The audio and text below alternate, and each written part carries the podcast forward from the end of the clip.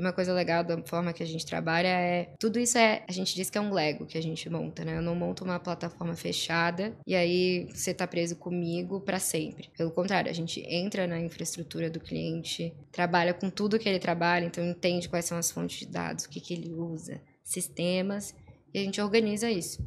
Então, a gente sempre começa com essa metodologia que a gente chama de Modern Data Stack, ou Tech Moderno de Dados. No final do dia, é a combinação de processos como gestão de dados, como transformar os dados e ferramentas muito robustas, compiladas. E aí a gente vai fazendo esse Lego dependendo da maturidade do cliente, aonde ele está, o que ele quer ver, né? Tem gente que quer modelos, tem gente que agora quer chat GPT. Sim. e tem tá gente que realmente quer um BI para visualizar suas informações. É isso aí, pessoal. Estamos começando mais um jogo. Jogando pra plateia, Jimmy. Como é que estamos hoje? Estamos muito bem, estamos no ritmo. Apesar de ter, termos feito vários papos aí, conversas sobre é, estilo de vida, dieta, etc. A gente conversou bastante sobre isso agora, né, no almoço. Pois é. A gente tá, tá transformando a nossa vida. Será que a gente vai continuar expondo essas transformações aí pra galera? Vai fazer dieta, não? Eu já. Eu, eu come, comecei e parei. Daí agora eu tô retomando. Começou, tipo, parou, umas... começou, parou. É, não, mas agora é pra valer. Todo dia começa e no final do dia Isso, termina. É. Toda segunda eu começo e aí terça eu já paro. Jimmy, quem, quem é a convidada especial de hoje? Hoje nós vamos fazer uma conversa sensacional com a Isabela Blasi, que é presidente do Lead Futuro aqui em Santa Catarina. Lead, nosso parceiro aqui do Jogando pra Plateia. E também é diretora de novos negócios da Indicium, uma empresa que utiliza dados para auxiliar outras empresas a tomarem decisões a partir deles. Certo, Bela? Seja bem-vinda. Isso mesmo, gente. Muito obrigada pelo convite. É um prazer estar aqui no Jogando para a Plateia hum. com vocês. Faz tempo que a gente está tentando marcar, de conseguir encaixar agendas aí, fazer esse papo. É, foi um pouquinho difícil, mas deu certo. Conseguimos, conseguimos. Bela, a gente adora conhecer a história dos nossos convidados, então a gente quer é, ouvir um pouquinho da tua história nessa oportunidade, né? Não sei se você é daqui de Floripa, se não é. Uhum. Como tu começou na, na, tua trajetória empreendedora, o que, que tu sonhava ser na vida? Pô, já começou com a pergunta. A, pergunta, a, a pergunta é de milhões de dólares, né? Pois é. Bom, sobre a minha trajetória, eu sou aqui de Floripa, nascida, criada. Minha mãe é manezinha da ilha, mas meu pai é gaúcho. E desde pequena, assim, eu sempre fui uma criança um pouquinho diferente, assim gostava mais das artes ou mais de línguas e sempre achei que eu ia para algum caminho menos tradicional uh, quando eu chegasse na hora de fazer uma escolha profissional. Mais artístico, mais cultural? É, eu não sabia o que, que era exatamente, assim, mas sempre foi para um lado mais humanas, com certeza. mas tipo, nunca, nunca veio algo assim, ah, quero empreender. Acho que até porque nunca tinha a gente é novo, né? Quando Sim. a gente tem que escolher, então ninguém diz isso. Agora que, enfim, pós startups milionárias, unicórnios, empreender virou muito hype, mas na época eu segui o, o padrão, né? Então fiz direito, mas logo que eu entrei na faculdade eu já sabia que eu não estava muito feliz, assim. Sim. Foram cinco anos de, de penando, desafios. de desafios, porque eu sabia que eu não queria estar ali, mas eu sabia que eu tinha que me formar. E, enfim, foi um excelente curso para isso, mas durante a faculdade eu já fui explorando novos caminhos. Então, entrei aqui, trabalhei no Social Good Brasil, em ONG, trabalhei em todas as áreas jurídicas, em escritório para ver se era o que eu queria mesmo. E aí a inovação tava, tava bombando, né? Esse papo de Vale do Silício. E aí eu fui para uma viagem lá, junto com a Fernanda Bornhausen, que ela tinha organizado, e um monte de líderes de Santa Catarina. E essa viagem já foi, assim, um, um balde de esperança. Eu falei, nossa, Existe legal um isso aqui, né? Floripa já tava bombando, assim como o polo...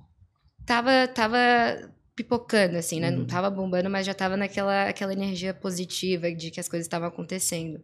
E quando eu cheguei lá, falei, putz, gostei, eu quero estar próxima disso, que eu não sei nem chamar, não sei que nome é. E aí, na mesma época, minha família estava querendo investir em empresas de tecnologia. E eles chegaram a investir numa iniciativa que não, não foi muito para frente. E eu entrei nesse mundo. Falei, pô, gostei. Sim. É isso aqui, entendeu?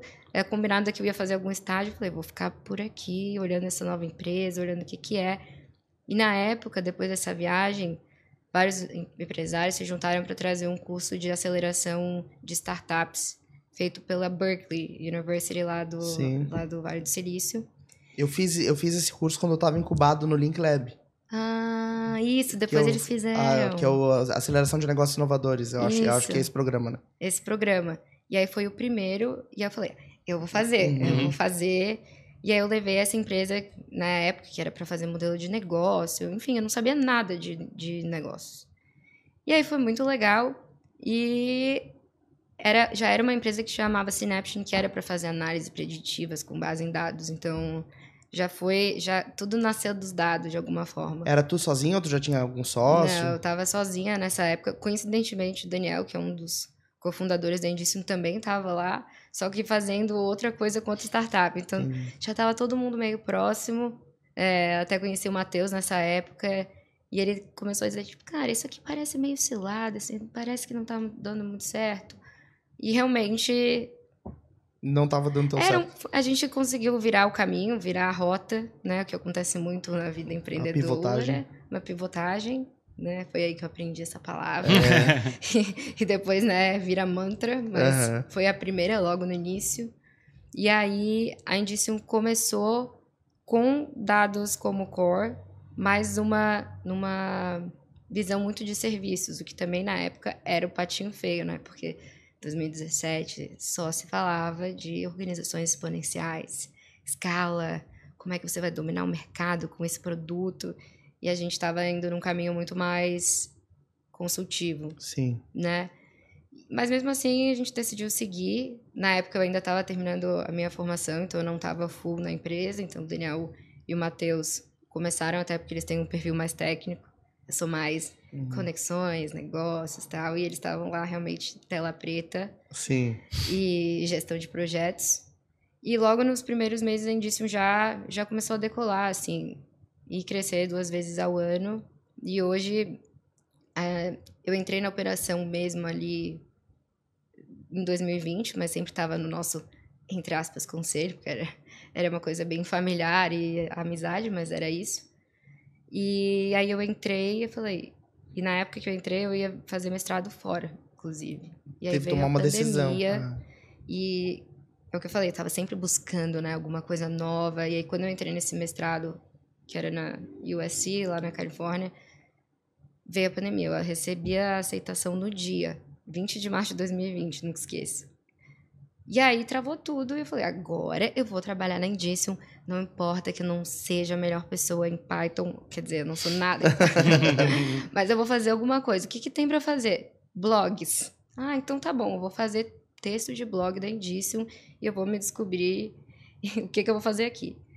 E eu aprendi muito, foi muito legal, porque por ser muito técnico, né, e eu gosto muito de escrever, eu fui descrevendo e entendendo o negócio a fundo nesse processo.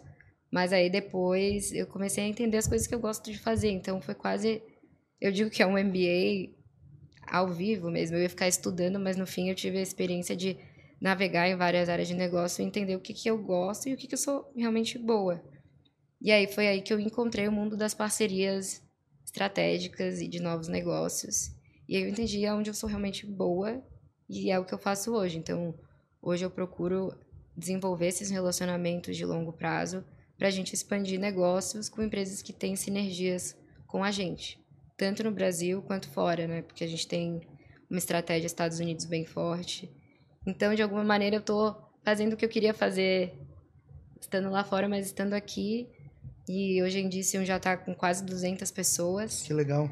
É, e é muito louco porque a gente viveu essa transição durante a pandemia, então acho que eu ainda nem vi as 200 pessoas juntas, porque a gente é um modelo total home Remoto. office, remoto. E, às E eu vezes- imagino pessoas do mundo todo, de tudo quanto é lugar. é, muita, muitos brasileiros, mas a galera tá espalhada, assim, ainda que a maioria esteja em Floripa, o que é bom para gerar esse pertencimento, tem gente por tudo. Então, tá sendo um momento muito especial da jornada. Agora, esse ano a gente faz seis anos e muita coisa legal acontecendo, clientes grandes Brasil afora e, e muitos desafios. Acho que é para fabricar uma referência para o pessoal que está assistindo ou escutando a conversa, é, o que, que, é, que é processar, trabalhar com dados?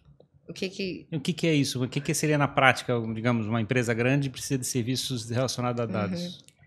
a gente trabalha de uma forma que a gente não olha o dado pelo dado, né? A gente olha três pilares principais, que são pessoas, organização e cultura. Não, desculpa, pessoas, organização e dados, né? Dentro de pessoas a gente tem times e equipes, então como é que a gente estrutura times, quais são as as capabilities necessárias que os times precisam para lidar com dados hoje. Então a gente ajuda a treinar essas pessoas e ajuda as empresas a montarem esses times para continuarem crescendo. Dentro de organização a gente olha muito para estratégia. Qual é a estratégia dessa empresa com dados no final do dia?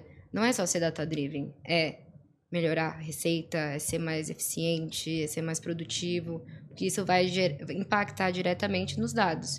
O que, que a gente quer organizar, como, quais informações que a gente precisa e aonde a gente quer chegar. Então, a gente olha nesse viés de ponta a ponta mesmo, mas no final do dia o que, que a gente precisa é coletar as informações que estão distribuídas pelo negócio, centralizá-las em uma fonte só de verdade, porque hoje a gente tem, falando de empresas muito grandes, né? Imagina, multinacional é muito dado, são muitas áreas de negócio, são muitos desafios. Como um diretor Latam vai conseguir, por exemplo, estar tá vendo tudo? Ele não vai. Mas a gente consegue melhorar muito essa transparência e essa visão do negócio quando a gente organiza as informações e centraliza para gerar inteligência na ponta, né? Então, a gente fala muito sair do mundo das planilhas para o mundo do data lake, data warehouse, em que a gente consegue ter mais escala. Porque a tendência no mundo digital é que a gente gere cada vez mais dados em tempo Sim. real e que e as empresas ao mesmo tempo precisam estar olhando para a governança, para riscos de segurança e tudo mais, mas também precisam crescer e serem competidoras analíticas, como se diz, né? Quem é o cliente normalmente numa organização? É uma autogestão quando está fazendo a parte da governança ou é alguma área fim que está, de repente, uhum. precisando de uma inteligência operacional? Existem dois clientes principais, né? E às vezes um deles compra e o outro apoia, mas os dois têm que estar tá comprados na ideia. Então, geralmente, o TI está muito envolvido nesse tipo de decisão, porque a gente age como uma aceleradora de projetos. Então, o TI está lá sofrendo, ele não consegue está travado naquela empresa tradicional, ele não consegue trazer as iniciativas que ele está pensando, então a gente acopla um time e ajuda a impulsionar isso. E também as áreas de negócio, que daí já vem com demandas mais específicas de área, tipo marketing, que é fazer modelo de recomendação, etc. De um jeito ou de outro, a gente está sempre lidando com tomadores de decisão de alto nível. E aí a gente, o trabalho é entrar e construir essas plataformas de dados que a gente chama. E uma coisa legal da forma que a gente trabalha é. Tudo isso é. A gente diz que é um Lego que a gente monta, né? Eu não monto uma plataforma fechada e aí você está preso comigo para sempre. Pelo contrário, a gente entra na infraestrutura do cliente, trabalha com tudo que ele trabalha, então entende quais são as fontes de dados, o que, que ele usa, sistemas, e a gente organiza isso. Então, a gente sempre começa com essa metodologia que a gente chama de Modern Data Stack, ou Stack Moderno de Dados, no final do dia é a combinação de processos, de como gestão de dados, como transformar os dados e ferramentas muito robustas, compiladas. E aí a gente vai fazendo esse Lego dependendo da maturidade do cliente, aonde ele está, o que ele quer ver. Né? Tem gente que quer modelos, tem gente que agora quer chat GPT. Sim. e tem tá gente que realmente quer um BI para visualizar suas informações. Então, toda essa, todo esse output né? Isso que sai, a gente precisa ter organizado muito bem a entrada de dados, porque. Sim. Né? Então, nosso trabalho é esse de ponta a ponta. Um pouco complexo de, de explicar e de fazer, mas. Mas não, mas cada, cada, vez mais presente na vida das pessoas, né? É, você falou um ponto bem interessante que é as empresas elas precisam ter uma preocupação com segurança, mas ao mesmo tempo precisam se tornar é, competitivas, né, para poder se posicionar. E uhum. isso é uma discussão que está acontecendo cada vez mais, né, porque a gente sabe o poder que os dados têm para entender, mapear as pessoas, o perfil de interesse, de consumo e gerar esses inputs para as uhum. empresas. É, como é andar nesse limiar assim de respeitar essa privacidade, ter a segurança e ao mesmo uhum. tempo gerar input que a empresa possa aproveitar? Eu acho que a Indicium até em 2017, quando veio... Eu falei, eu fui direito, né, gente? Uhum. quando veio todo o projeto de lei da LGPD, a gente mudou o nosso modelo de negócio para trabalhar na infraestrutura do cliente. Então, para ser muito mais um operador do dado do que o dono do dado. Porque, no fim, o dono do dado é a empresa, é ela que está gerando. Então, e é, a maioria dessas empresas que a gente trabalha hoje, elas já, já seguem diversos padrões adotados pela Lei Geral de Proteção de Dados, elas têm time de compliance. Então, todos os dados que elas já recebem têm opt-in, né? Que precisa ter.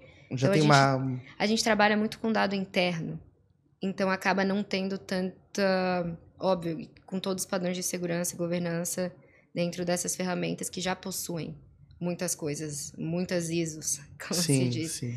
Então acaba sendo ah, algo que a gente não sofre tanto, porque a gente já anteviu no passado e a gente ajustou o nosso modelo de negócio para isso, né? E quando a gente trata de dados públicos, a mesma coisa, né? Eles estão disponíveis, é só Claro. saber juntar e combiná-los. Então acho que hoje a gente trabalha de uma forma seguindo muito bem essas políticas e, e não encontramos problemas. Sim. Mas deve ter um problema, é, digamos, é, mas dado informação também é poder, né? Então eu imagino que uma organização ela tem várias cadeias de poder, né? Digamos dentro de estruturas, uma gerência, coisa parecida. A informação tem que ser controlada para não ficar, é, é é, tendo política dentro da empresa, né? Isso. E além de tudo é caro, né? Essa, é, quando a gente está falando dessas infraestruturas, não é todo mundo que pode acessar um dado Sim. e também não é todo mundo que pode acessar o dado que tem disponível toda hora, porque cada vez que faz uma pesquisa vai vai vai fazer titim lá no Google, Claro, entendeu? claro. Vai fazendo dinheiro lá. Então a gente cria essa infraestrutura justamente visando quem pode ver o quê, construindo junto com o cliente isso, né?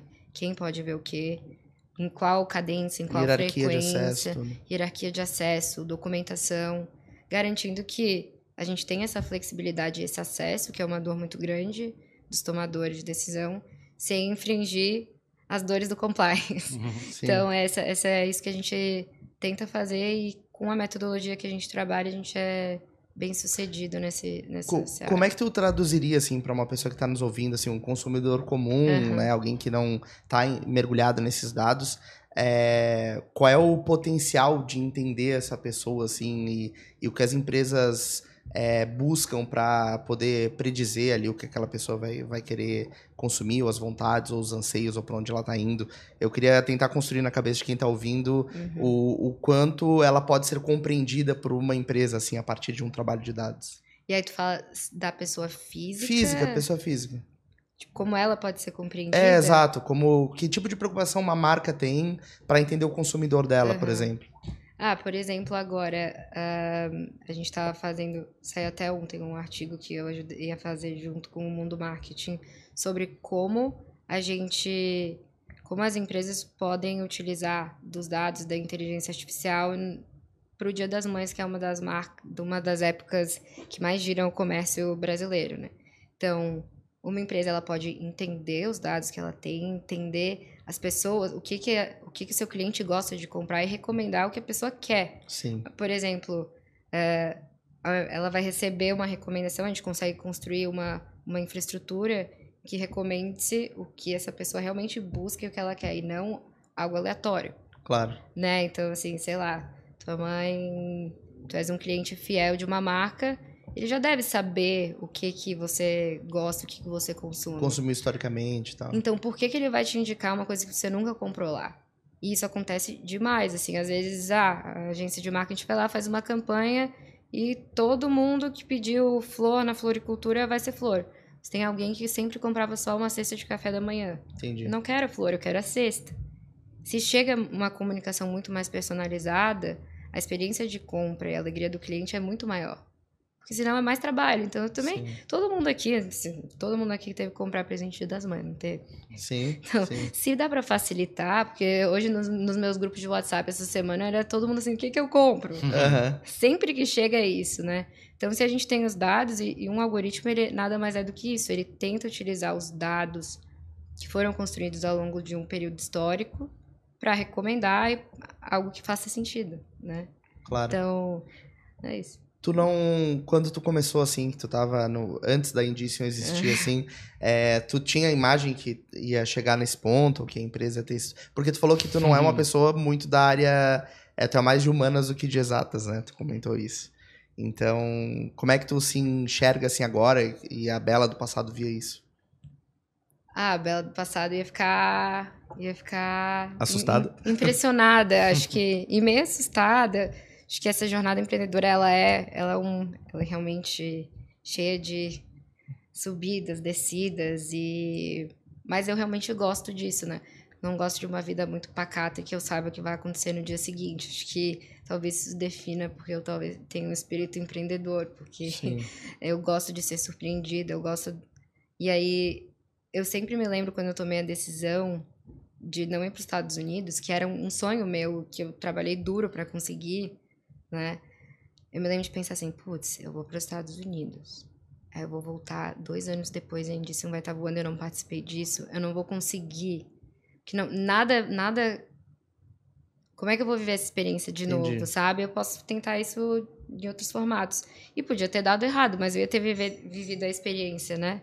Uhum. Sim. E, e eu acho que é isso. Eu não sei se eu respondi a pergunta, mas. Mas é engraçado, ah, ah, não tinha essa imagem de- do, do- papel de uma pessoa que está fazendo papel empreendedora, né? Na época. É, eu só, só me joguei, na verdade, Aham. assim. Nunca foi algo. Eu vou ser uma empreendedora, eu sou É, uma A empreendedora. gente, a gente vê umas referências de filmes, né, do Steve Jobs e coisa parecida, que a gente vê uma imagem de um, de um herói fazendo, construindo um negócio, mas a gente não vê mesmo os, perrengues, a, que é o problema mental que a gente Como é tem. muito mais perrengue do que É, comemoração. mas, mas eu acho que é, eu acho que o problema mais é uma, uma resiliência mental para poder enfrentar os desafios da vida, que eu acho que a gente não vê isso em filme, né? A gente não- o filme não mostra isso. E eu acho que é isso, assim, a gente até fala na empresa que quanto mais a gente cresce, mais desafios vão surgindo, né? E eles vão mudando de, eles vão mudando de nome, de tamanho, mas continuam sendo desafios. E às vezes a gente esquece de parar e comemorar os pequenos as pequenas e grandes vitórias, né? Como a gente fazia no início. Então a gente tenta às vezes assim se conscientizar, ao invés de se preocupar, caramba, fechou um projeto gigante agora, o que, que a gente vai fazer? Não, pô, vamos celebrar esse projeto gigante, claro. né? Porque quando era o primeiro, você sempre vai ser o primeiro, mas e agora?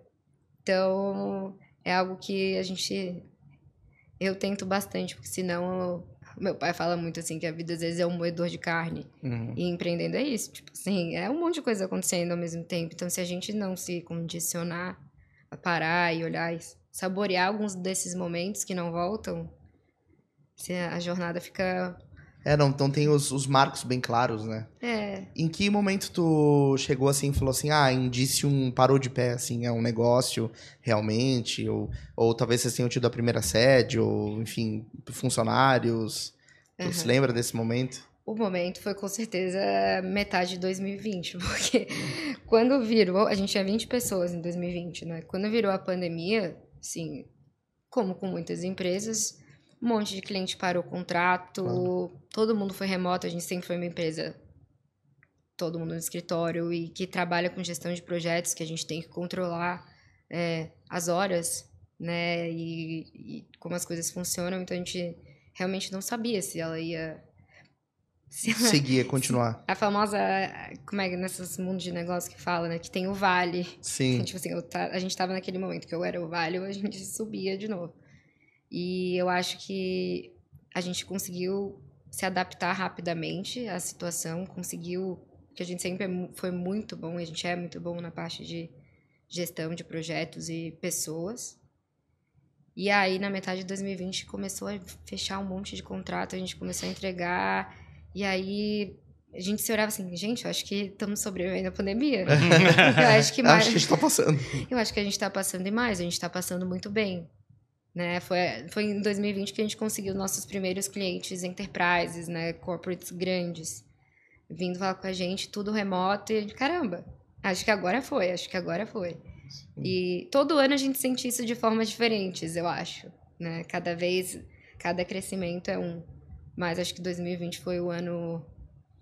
Sim, pra conseguir isso. O ano. E como é que é pra. Deve ser difícil, eu imagino, né? É, conseguir encontrar pessoas que tenham um perfil alinhado com o de vocês e capacidade técnica também pra desempenhar uns trabalhos, assim. É, como é que é o desafio de juntar gente boa, assim, pra, Ah, pra crescer e tal? É, esse, esse. E falando até de 2020, 2020 foi o ano que tinha muito dinheiro no mercado e tava um assédio, o mundo de dev era. tava difícil, assim, competir com o assédio dessa, desse achatamento. Então todo mundo podia contratar gente do mundo inteiro, a galera vindo com proposta em dólar, o Sim. LinkedIn era o nosso maior inimigo.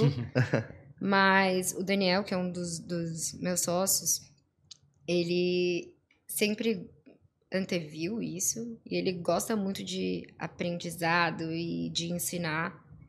E a gente também sempre acreditou que, embora sim, há falta de mão de obra, a gente tem uma mão de obra muito qualificada no Brasil que só não é muito bem direcionada. Então, só falando de engenheiros mesmo, a gente tem milhares de cursos de engenharia no Brasil, muita gente querendo fazer transição de carreira, especialmente para esse mundo de dados, IA, e não sabendo como começar. E a gente observou que tinha um gap no sentido de, cara, tem um monte de curso, mas ensinando a fazer um modelo de IA da Netflix.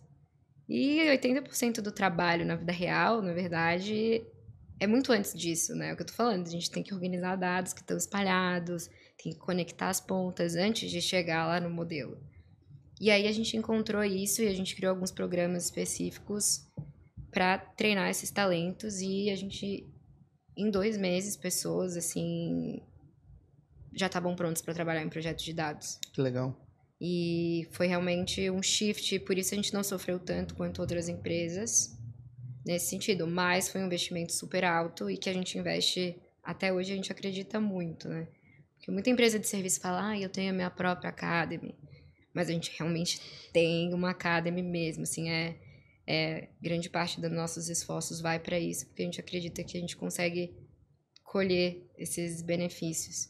Além de tudo, essa questão de construir talentos gera muita sensação de pertencimento e união do time. Então, vira uma família, sabe? Legal. Não é só aquela coisa de tipo hunting, mercado, ah, oferta e demanda. Fica uma coisa mais. Tem outros motivos para a pessoa estar tá ali. Tem outros motivos tem um motivo de cultura. E o negócio também é meio, mas pelo que você tem falado, ele tem um enfoque muito de serviço para grandes corporações, então realmente é um negócio de gente, não é, não, não é tanto TI assim. É, é um negócio de gente. E a gente fala grandes corporações, a gente imagina uma planta de uma fábrica gigante, mas tem milhões de pessoas trabalhando lá. E no final do dia a gente está criando relacionamentos. Então, a gente precisa ter pessoas no nosso time que pensam dessa forma também, numa parceria de longo prazo, e até nesse trabalho de fazer terapia mesmo com o próprio cliente, assim, tipo, pô, entendo que tá difícil, mas a gente vai, vai ultrapassar isso juntos, porque empresa acontece bastante disso, né? Uhum, claro. É. É, eu imagino, tu falou que vocês têm um foco de, de prestar serviço para empresas do mundo todo, e especialmente Estados Unidos. É, é difícil conseguir construir um modelo de serviço que atenda bem a expectativa. É claro que tem estratégia de, de buscar, é, digamos assim, descentralizar, né, por parte deles, de ter é, outras opções de, de prestadores de serviço. Mas eu imagino que seja difícil você conseguir chamar a atenção de uma empresa que está lá no mercado que já tem um nível, uma régua alta, assim. Como é que foi essa, essa visão, o primeiro cliente que vocês tiveram uhum. americano e... É, acho que todo mundo fala, né? O brasileiro tem uma síndrome, o mundo uhum. tem do American Sim. Dream, do sonho americano.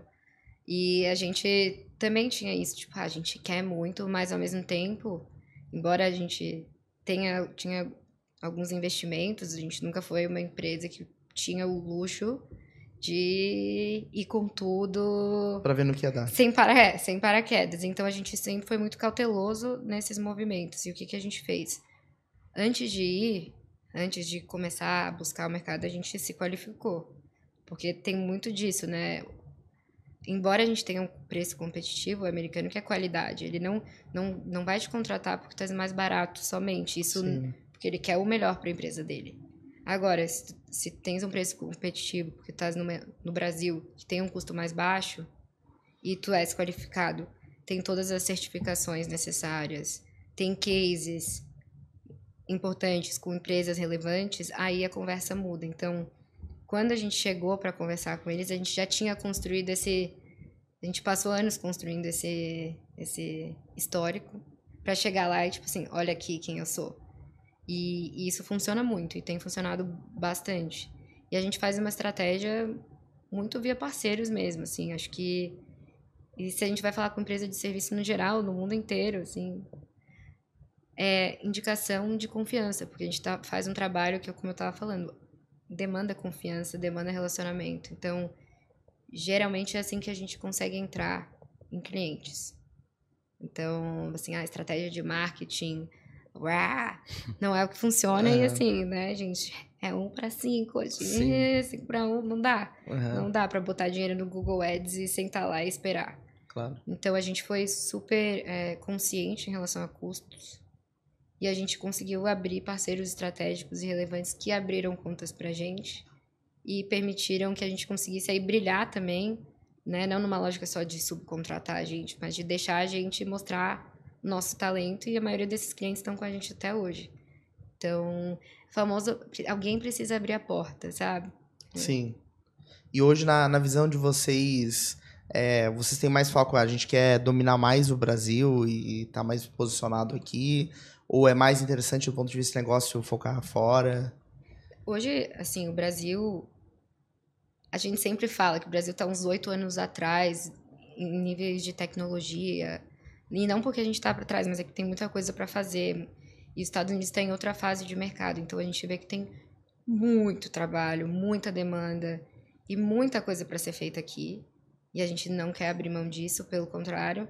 Então, por isso que hoje nosso objetivo é ter, tipo, 35% do nosso faturamento vindo dos Estados Unidos e aí o restante Brasil. Então é, essa, é isso que a gente está trabalhando nesse ano. Legal, bem legal. E eu queria entrar um pouquinho no assunto do lead, saber como é que o lead aconteceu na tua vida, enfim, é, como é que tu se aproximou. Talvez, claro, essa, toda essa tua trajetória empreendedora é, tenha é, feito com que outros empreendedores tenham é, buscado conversar contigo, buscar referência, etc. Então, como ele já aconteceu na minha vida. Final do ano, eu tava. Eu acompanhava o trabalho do Jorge já um pouco à distância. E ficava. Muito que as- acho que as pessoas estão me acompanhando agora e se perguntam: Cara, o que é esse lead? Parece ser legal, eu queria entrar nisso, assim. Eu achei, achei interessante, mas não tinha a menor ideia, assim. E aí eu fui perguntar pro Jorge, ele falou: Olha, Bela, eu tô no momento, enfim, já fiquei dois anos no lead profissional que eu não vou conseguir dar atração e tem muita coisa legal pra fazer. Tu queres assumir? Deu. É, eu perguntei, eu, não- eu não sei o que, que se trata. já que- o Jorge, só para o pessoal que tá acompanhando, era ex-presidente do lead aqui em Santa Catarina. Foi ex-presidente do lead de Santa Catarina, então o lead futuro, e foi com ele que eu fui falar, né? E aí, quando ele falou isso, eu já fiquei, gente, meu Deus, calma aí, Sim. para tudo, final do ano, já tava aquela loucura, né? Fechamento de ano. Eu, gente, será que eu vou embarcar nessa? Mas tu foi conversar com ele com o objetivo de entender o que era, assim. Isso, isso. E aí ele já tava nesse momento e, e calhou, assim, aquelas coisas que acontecem, né? E, ao mesmo tempo, eu sempre gostei de estar muito envolvida e conversando com as pessoas e dentro do ecossistema. E a gente é uma empresa muito. Embora a gente tenha sede, tá muito re- remota, eu faço muita reunião com gente de fora e eu tava me sentindo sozinha. Sim. Apesar de estar conversando o dia inteiro, 12 horas em reunião, eu tava me sentindo sozinha, sentindo uma falta de. de, Calor humano, que a de gente chama. calor né? humano, de ter pessoas que estão vivendo algo semelhante para compartilhar e para e para enfim, não só gerar negócio, né, mas para troca. E aí eu entendi que, pô, acho que o lead pode ser esse lugar. E aí eu conversei com o Delton e eu entendi que realmente era era momento, tá alinhado com, com, com os nossos objetivos também, porque a Indice é, é uma empresa de muito trabalho, então a gente fica muito fechado, muito escondido. E eu tinha um objetivo esse ano de a gente sair da escuridão. E, e eu acho que foi uma boa escolha. E aí, claro, na liderança do Delton, que é um, um super líder e tá fazendo um puta trabalho sim. aqui. Ah, comecei, caí de paraquedas, mais ou menos. Me joguei, na verdade. E, e aqui estamos. Então, a gente montou um conselho, que o Jimmy aqui faz parte, inclusive. Chiquérrimo. Chiquérrimo, não é? Pô, um conselho. é. Chiquérrimo. Mas não, com, com 13 líderes, assim, extremamente relevantes que eu admiro bastante. A ideia é a gente fortalecer o ecossistema de Santa Catarina, né? Que apesar de a gente ser um estado referência em tecnologia e, e as pessoas olham para cá olhando, vendo isso, na prática a gente está muito, eu ainda sinto que a gente está muito separado, cada um focado no seu. E a gente tem muito poder de se reunir, desenvolver coisas em conjunto para a gente explorar o potencial do nosso estado. Então, a ideia, né, é criar esse grupo fortalecido não só com Floripa, não é a panelinha que a gente quer, a gente quer realmente trazer os líderes do estado para tornar essa conversa maior e nosso estado cada vez mais produtivo. Então, Legal. É. É isso. A gente, essa, esse ponto que tu falou é muito importante, né? De é, fazer as pessoas é, participarem para trocarem informação e saberem um o que o outro está fazendo. Isso tem Uhum. bastante elemento com o próprio Jogando pra Plateia, né, Fera? A gente sempre fala que sente falta, assim, de ter uma, uma marca no estado, né, que represente tudo o que acontece. Porque a gente conversa com pessoas, por exemplo, de agronegócio, é, obviamente aqui de tecnologia, ou de outros setores, é, gastronomia, por exemplo, artes, e vê que as pessoas estão fazendo coisas magníficas, mas ao mesmo tempo não tem essa convergência, assim, né? De todo mundo estar junto, tá buscando o que que pode contribuir no trabalho do outro. Não tem uma praça, né, digamos, para chegar e botar Isso. todo mundo se cruzar, né? É, e aí também um, um lugar seguro mesmo, né? Porque, é, óbvio, a gente se esbarra por aí, a gente não vive numa cidade gigantesca, Sim. Mas é sempre muito superficial. E a ideia é que a gente consiga desenvolver relacionamentos mais duradouros, que no fim é o que eu faço também como trabalho, entendeu? Por isso que eu Uhum. acho que tem tudo a ver. E, e eu observando, assim, muitos jovens, e o Lead Futuro não é só jovens, mas muitos jovens já fazendo coisas incríveis, empreendendo que eu nem conhecia. Sim. Então, e que agora estão no conselho junto com a gente também. E a ideia é que a gente replique essa visão e traga pessoas com esse perfil para contribuir para esse ecossistema que, que é muito rico. É, eu, eu não sei tu- se tu já participou de outras iniciativas de associativismo e tal. Eu tive algumas experiências e é engraçado, assim, porque no, o lead realmente tem um perfil diferente. E eu conheci, eu não conheci o lead futuro, né? Primeiro eu conheci o lidão, né? Como a gente fala. Mas eu via que o próprio abertura, né? O contato de grandes empreendedores é muito aberto, né? A gente teve lá, inclusive, fazendo uns papos no prêmio Líderes ali no final do ano. E a gente conversou com empreendedores que são gigantes aqui em Santa Catarina e abriram pra gente a sua história de vida, né, a, seu, a, a sua trajetória, e isso é uma, uma mágica que o lead tem, assim, de, Uhum. de deixar as pessoas muito próximas, que eu vejo que é bem diferente, né, de, de outros lugares. Isso. É bem. Esse, esse, esse aspecto é legal que é algo que a gente está conseguindo reproduzir de certa maneira no Lead Futuro, porque, querendo ou não, são pessoas que já estão construindo coisas incríveis, que, tem muita trajetória pela frente ainda, né, para seguir. E quanto antes isso começa, eu acho que é mais valor gerado, né, para o mercado, para as pessoas. eu acho que tem um lado também da, da gente construir narrativas legais, né? Porque a gente está buscando histórias heróicas para poder ficar eh, se espelhando, chegar e tentar construir alguma coisa bacana. Eu acho que a gente, te- quando a gente faz um podcast, quando a gente se encontra, faz um, aquela, uma- um grupo de associação ou, ou da empresa ou coisa parecida, e a gente chega e começa a contar as coisas, começa a falar a respeito disso. A gente fabrica referências que podem ser usadas para Isso. dar energia para construir uma coisa bacana.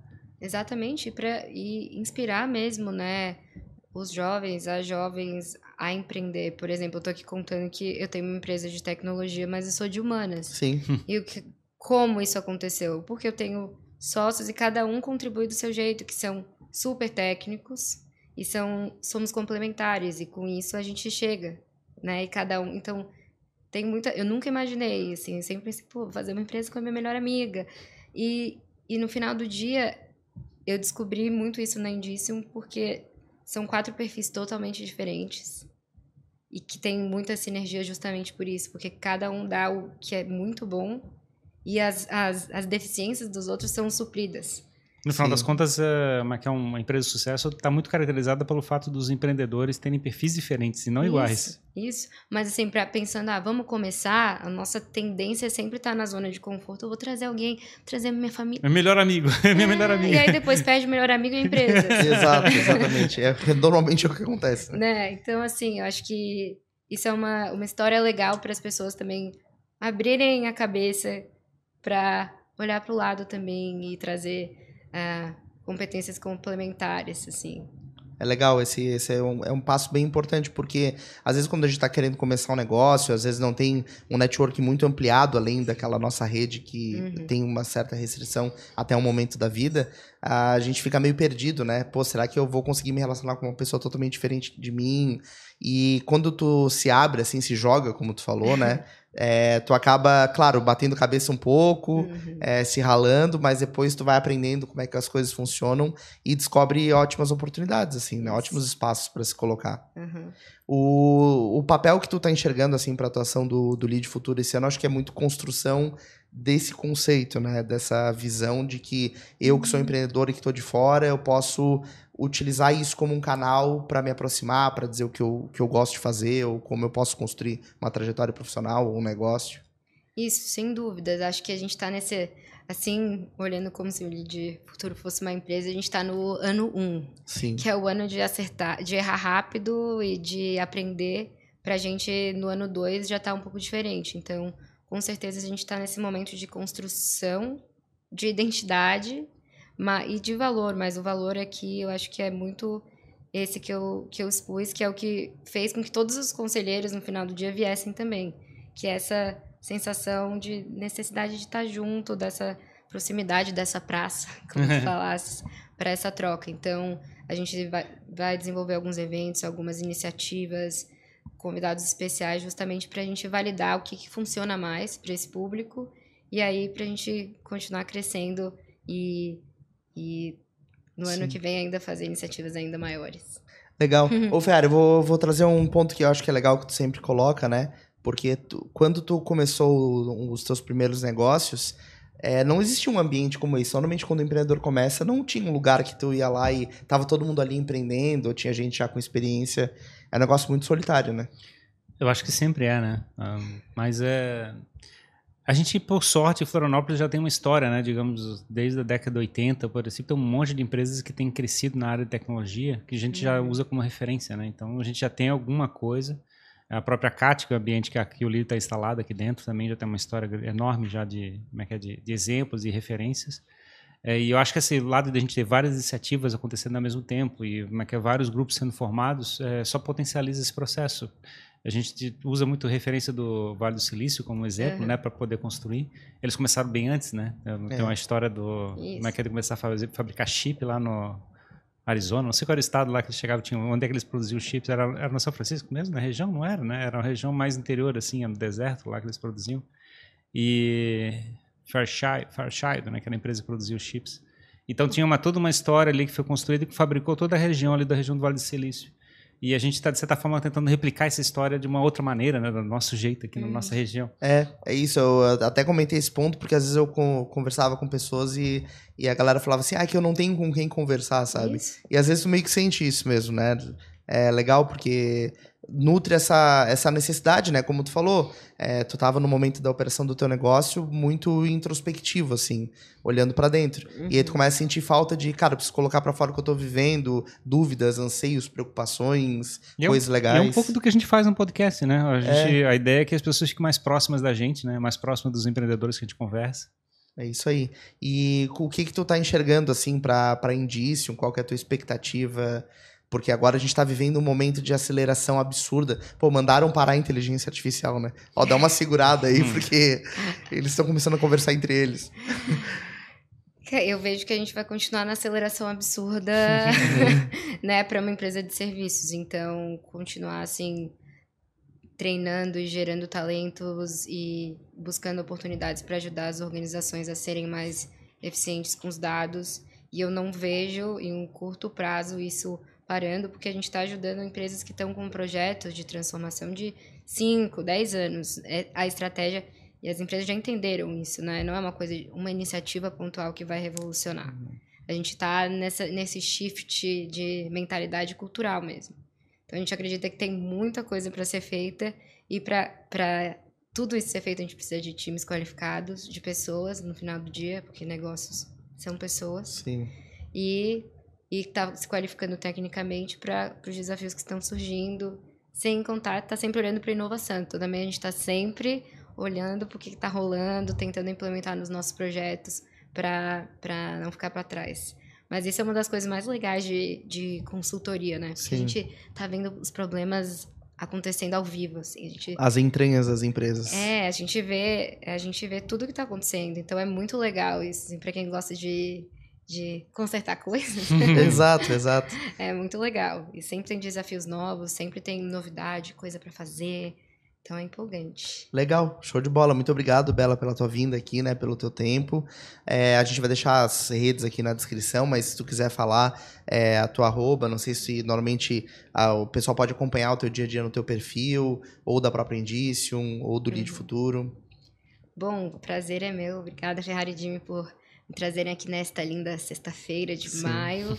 É, para quem quiser me acompanhar no Instagram é @belablase. No momento meu perfil tá privado, mas acho que eu vou abrir.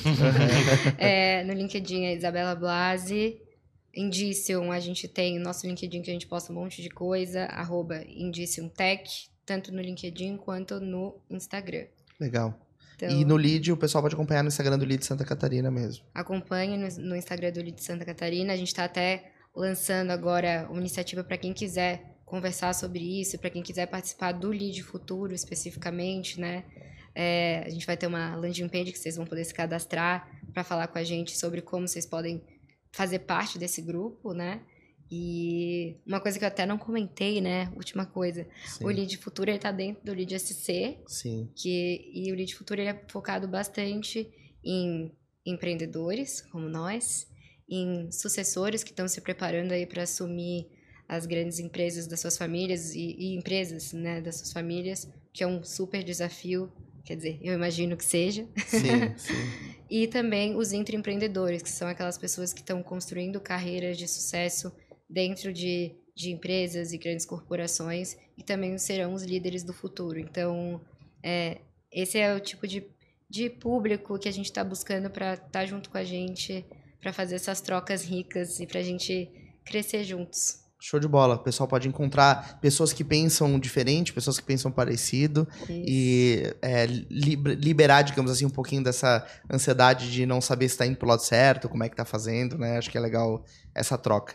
Sem dúvida. Obrigado, Bela, mais uma vez, tá? Volte sempre aqui quando tiver novidades tá? Quando vocês estiverem expandindo para a Ásia e para outros mercados, volta aqui para contar para a gente. É, obrigado, né? Você que acompanhou mais este episódio. Quero agradecer aos nossos parceiros, ao Lead Santa Catarina, ao Danco Música, Gastronomia e Drinks, ao Davi Paz Lima, nosso assessor de imprensa oficial, e também a doutora Rebeca Reisen, que faz um podcast muito legal sobre saúde feminina, o Pink Talks. Se você ainda não acompanha a gente no Instagram, faça isso, né? Siga arroba jogando pra plateia, a gente posta vários cortes lá. A gente também tá no TikTok e, obviamente, né, se inscreva aqui no YouTube se você não se inscreveu, siga a gente no Spotify ou em outra plataforma de áudio que você prefira aí para acompanhar o nosso conteúdo, certo, Ferrari? É isso aí. É isso quer, aí. curta e siga, como é que eu sempre falo? Siga, curta e compartilhe. e compartilhe. É isso aí. Muito obrigado e até o próximo episódio do Jogando. Plateia. Falou, gente. Tchau. Obrigado. Tchau, tchau.